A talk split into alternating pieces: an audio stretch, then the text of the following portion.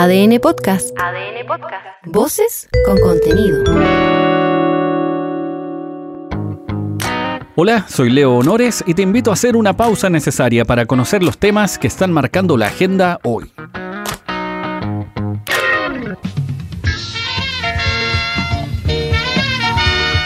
Ocho temporadas pasaron. Una larga espera de sufrimiento y también de esperanza. No somos pocos que, sin ser necesariamente futboleros, crecimos con el ludo clásico que tenía a los cuatro equipos más populares del país. Y claro, el anaranjado de Cobreloa destacaba.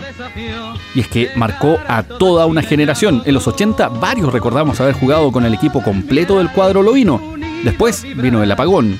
Ese brillo se acabó.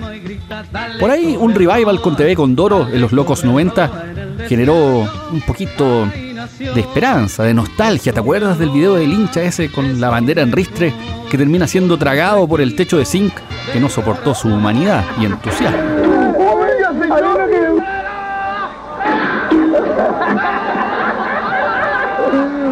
Para el mundo futbolero, la resurrección de Cobreloa marca un antes y un después, porque en contrapunto hay que decir que el nivel de la primera A anda por ahí nomás.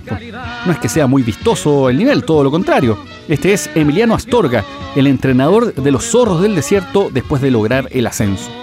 El club está muy abandonado, un club que estaba con muchos problemas en lo deportivo y en lo institucional. Y creo que poco a poco fuimos mejorando algunas cosas que son importantes para un equipo profesional.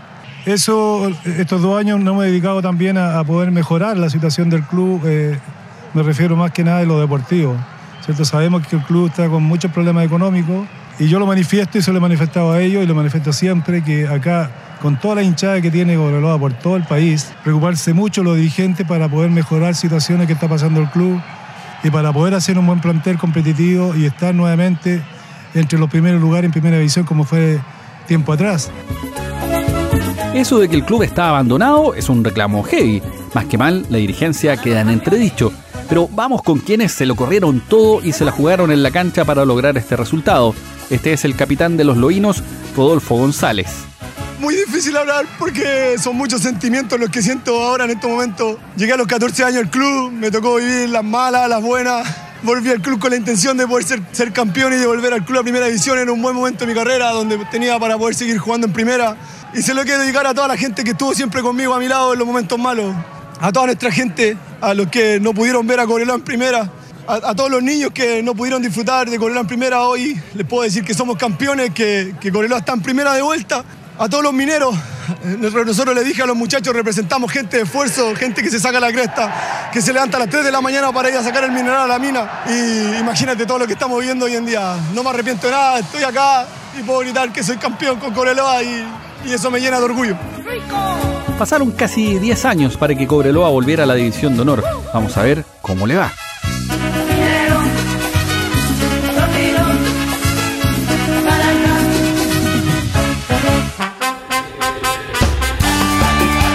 Que tienen un partido importante enfrente y nos tienen en la incertidumbre es La Roja. Como se dice popularmente, se hace el Larry. No, no, no tiene nada que ver con la ministra vocera. Ella está en China. Me refiero a la selección chilena adulta, que después del desaire que le hizo la Conmebol a la NFP, estamos desenfundando una vez más la calculadora. Ustedes están volviendo a ser como antes. El partido con Venezuela no está fácil. Una, porque aquí no sabemos por qué hinchar. Diría que la balanza está más o menos equiparada, sobre todo en algunos barrios de Santiago. Quizás habrá que gritar los goles más callados, si es que los hay, o comerse cada garabato. ¡Viva Chile! Mi chica. Esto es el duelo además será en una zona calurosa, lo que hace mucho más complicado el asunto. Este es el defensa Paulo Díaz. El tema de historia está ya es cosa pasado. Hoy el presente eh, hicimos un gran partido contra Perú, se, ganó y ahora el partido con, Venezuela va a ser complicado. Eh, obviamente, como te dije, la historia ya, ya, ya pasó, ya está escrita. Hoy tenemos la posibilidad de de cambiarlo de la última vez que, que, fuimos para allá, que tú dices que perdimos, y ojalá poder hacer un gran partido y, y, traernos el triunfo a casa. El último partido de La Roja, aunque terminó con un triunfo, de todos modos dejó algunas dudas en el mediocampo, en la estrategia más bien defensiva de Berizzo. Por ahí, el desafío es quedarse con los tres puntos, así lo entiende Víctor Méndez, mediocampista de La Roja. Obviamente que es un partido importante, pero creo que todos los partidos son importantes. Obviamente que es un rival directo, pero nada, tenemos que, hacer nuestro juego, eh, seguir manteniendo el nivel del partido con Colombia, el nivel que mostramos el otro día. Y, creo que jugando de esa manera vamos a obtener buenos resultados. El equipo obviamente se, está viendo bien. Eh, en la semana trabajamos de muy buena manera y se está viendo reflejado en los partidos. Así que nada, trataremos obviamente de sacar un buen resultado allá, pero tengo fe y confianza de que, de que va a ser así. ¿Qué más tenemos para esta semana, además de fútbol? Varias cosas pero que son parte de una especie de agenda de la marmota. Muchos temas siguen dando vueltas. Lo primero es el proceso constitucional. La votación total de las modificaciones que hizo el comité experto es un punto clave. Como habrás notado, hay dos bloques, a favor y en contra. No hay mucho más para darle vueltas, salvo dilucidar qué tan bueno o malo es lo que se está proponiendo. Y ahí la discusión no está nada fácil. Las negociaciones entre los partidos tienen un rol clave. Luego, nosotros como ciudadanos tendremos algo que decir, pero por ahora el poder le habla al poder. Este es Alberto Undurraga, presidente de la ADC. Nosotros hemos dicho que el texto original que planteó el Consejo Constitucional no es aprobable, tiene un conjunto de retrocesos en derechos. La comisión experta hizo algunas mejoras, moderó el texto que, fue impulsado por republicanos por un lado y por otro lado hizo algunos, algunas mejoras técnicas que eran necesarias, pero a juicio de muchos de nuestros expertos y expertas todavía hay retroceso en derechos y lo que vamos a hacer entonces es esperar el término del proceso y tomar una definición colectiva en, en el organismo partidario que es la Junta Nacional a principios de noviembre. Todo lo que no se pudo zanjar en esta etapa pasa a comisión mixta. Este es el consejero republicano Luis Silva. Yo creo que todavía hay un espacio para mejorar el texto. En las votaciones del Pleno va a ser muy difícil porque los consejeros solo tenemos la opción de votar a favor, en contra o abstenernos, ninguna opción de mejorar los textos, pero aquellos que vayan a la comisión mixta sí tienen la posibilidad de ser mejoradas y ahí creemos que todavía se abre un espacio para mejorar los textos, incorporando obviamente las sensibilidades de todos los actores. En esta comisión mixta se hacen las modificaciones, si se logra acuerdo, obviamente, y si no, irán a una nueva votación.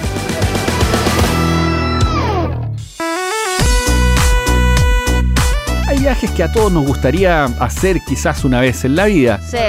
Es lo que por razones de Estado le tocó cumplir al presidente Boric con su visita oficial a China.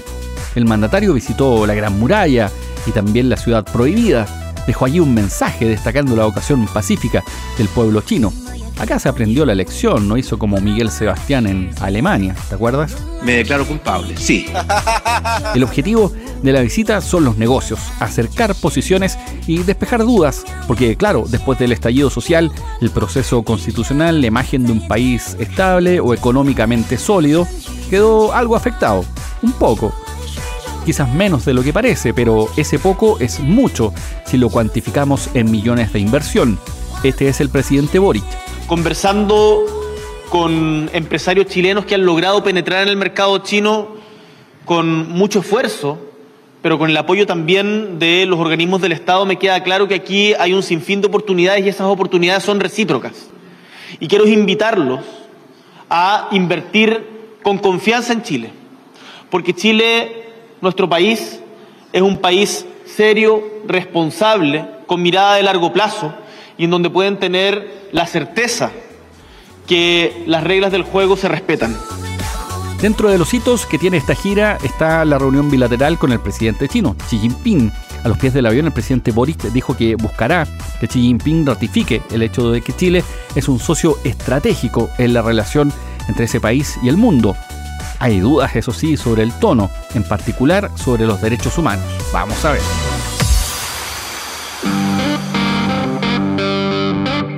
Y durante el fin de semana llegó el primer vuelo humanitario desde Israel con 83 chilenos a bordo. Desde la Cancillería están evaluando la posibilidad de hacer más vuelos hasta la zona de conflicto. Este es Fabián Antileo, un chileno que difundió un video de ayuda en los últimos días. Posteriormente fue contactado por la Cancillería para poder regresar. Esta fue su experiencia. Eh, conocimos varios chilenos que vivían allá e incluso tenían sus trabajos, sus familias, así que fue bien fuerte porque muchos de ellos tuvieron que dejar ahí incluso mascotas, eh, tuvieron que dejar varias cosas, trabajo. Y bueno, ahí se dio un ambiente muy lindo así de, compartir con, con, los otros chilenos, así que eso también hizo que el viaje fuera mucho más ameno, independiente que fue bien largo, varias escalas, pero todo el ambiente que generó con las conversaciones ahí de los, de los chilenos Además también con toda la gestión que hizo la Fuerza Aérea, también generó que el ambiente fuera súper cálido para poder regresar.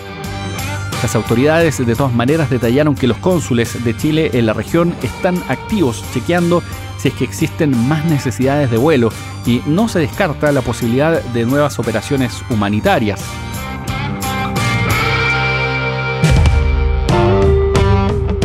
Y aquí en la región, en materia internacional, hay un revés, al menos un revés desde un punto de vista, podríamos decir, de la edad, una renovación bueno, nosotros lo vimos acá con el presidente Boric. En Ecuador, el candidato de Acción Democrática Nacional, Daniel Novoa, se transformó en el presidente de Ecuador siendo el más joven en ese país luego de imponerse en la segunda vuelta a Luisa González.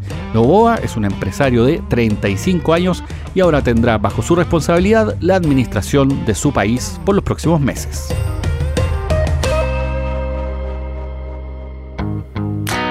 Soy Leo Honores y esta fue una pausa necesaria. Ya sabes cómo va el día.